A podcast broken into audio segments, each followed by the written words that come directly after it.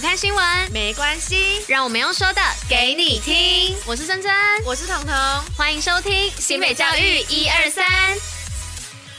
Hello，大家午安，我是珍珍，我是彤。今天是十月十八号，礼拜二。接下来要与大家一同分享的是新北教育新闻第一百二十九集。那最后一样有活动分享给小教室，在准时收听之外，还是要记得戴口罩、勤洗手，共同防疫。那因为我们最近都一直在讲天气嘛，就天气多变化，所以呢，我们就突发奇想，让彤彤今天来秀一下他这个鬼故事分享的一个这个部分。我在网络上看到的哦，就是之前在国外很火红的两句话的恐怖故事。那我要来讲喽，就是我看到他有一则是说，有一个人他在夜里突发奇想，想打给自己客厅的家用电话，结果打过去之后。电话那一头却传来说：“对不起，您拨的，呃，对不起，您拨打的用户正在忙线中。”怎么那么卡？大爷，直接降低了恐怖的气，恐怖的气氛呢？啊，没关系。那我我觉得这个比较恶心。他是说，当我终于鼓起勇气打给那个跟踪者，让他不要再给我发简讯了，结果我的床底下传来了手机铃声。Oh my god！哇，这我听到我我自己会。很可怕哎、欸，哇，好恶哦、喔！然后还有奇怪了，我微笑的时候，镜子里的我没有在笑。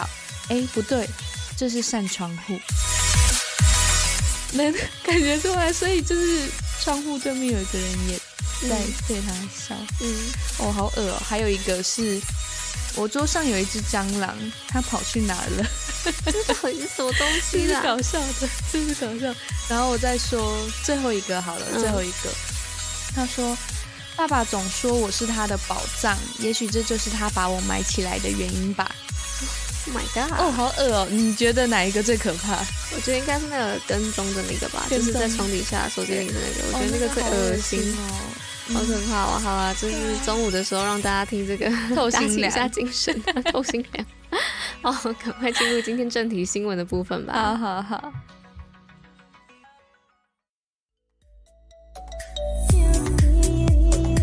嘿大家有没有觉得这个背景音乐非常的熟悉呢？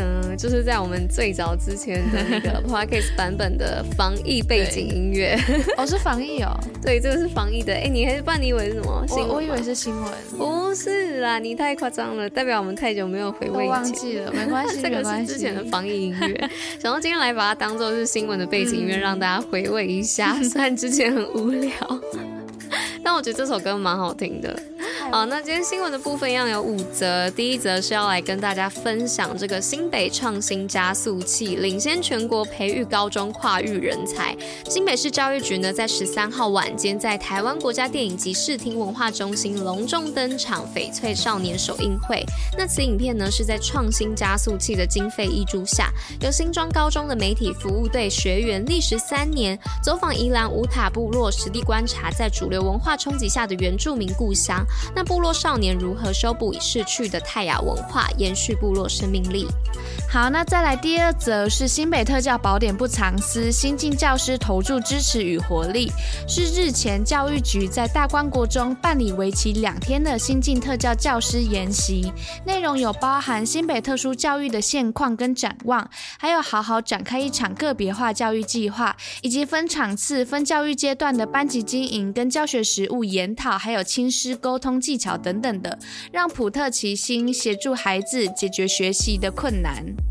那接下来这一则新闻呢，是新著名语言课程全国之冠培育国际人才。那新北市教育局呢，为了落实多元平等的友善学习环境，广设一千三百班的新著名语文课程，数量为全国之冠哦。那也期望以此培育学生成为跨文化多语言的国际人才。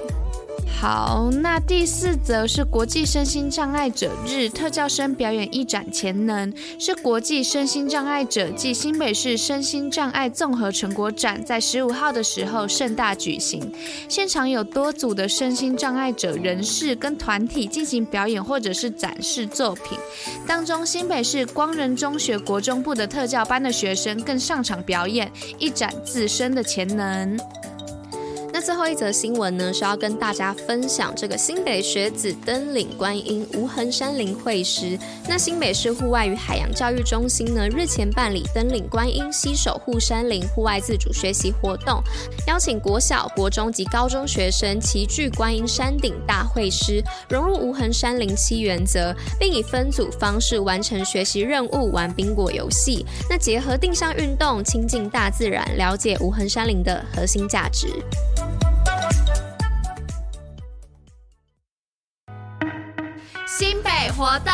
报虎哩知。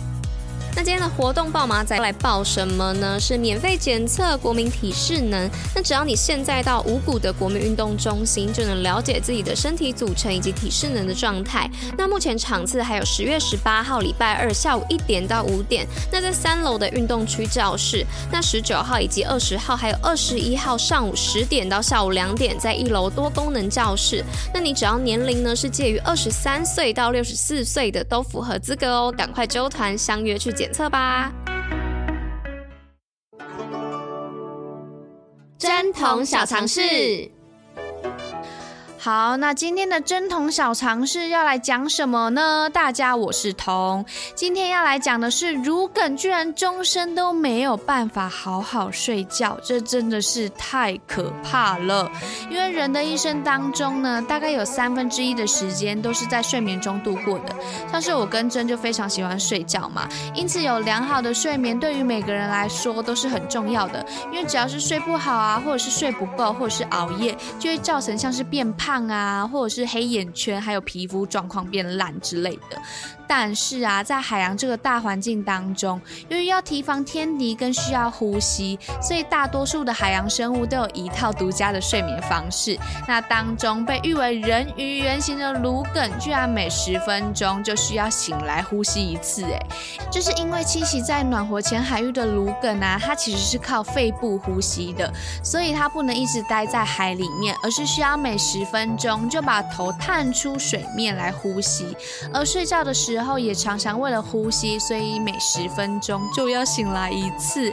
此外啊，乳梗的寿命更可以高达就是六十岁或者是七十岁这么长寿。那此外，大家也很常把海牛跟鲈梗来搞混，两者的不同是在尾鳍的部分。那鲈梗的尾鳍呢，跟海豚一样是一样的鱼尾，那这样子的形状就跟童话中的小美人鱼是一样的。嗯，或者是说相似啦，但是海牛啊，它的尾鳍其实是圆扇形的，所以说啦，美人鱼的原型其实是乳梗，而不是海牛哦。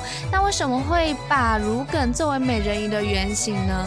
就是因为雌性的乳梗啊，它在喂宝宝喝奶的时候，它的姿势很像人类，那就是这样啦。